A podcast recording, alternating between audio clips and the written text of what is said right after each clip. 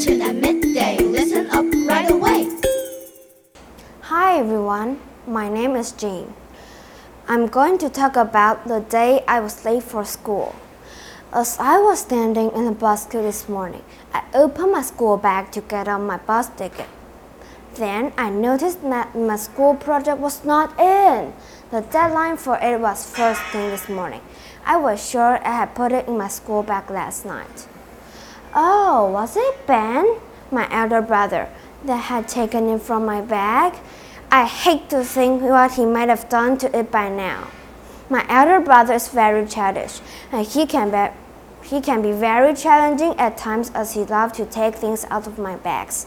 I raced home and found that my school projects lying on the bookshelf in my bedroom. I was sure I was going to miss the bus. I will be late and will not be able to hand my project on time. The teacher will be very angry, and I will certainly be punished, and my parents will mad at me again. My mother kindly offered to give me a lift to school. I was very happy about that until the car in front of us came to an abrupt stop. Mom nearly ran into the back of it. Apparently, a duck had run straight out in front of the car. The driver had swerved but had not been able to miss the dog completely. Fortunately, the dog was not badly hurt, but it needed to be seen by a vet. The driver of the other car had to catch a train to the city, and my mother offered to take the dog to the vet.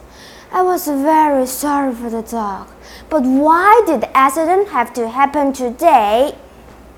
The vet said that the dog would be fine, but he kept it in his surgery to make sure.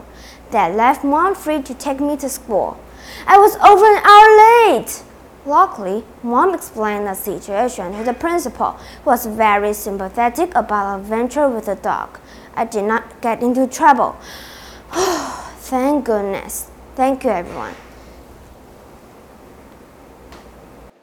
Voice of Jiro.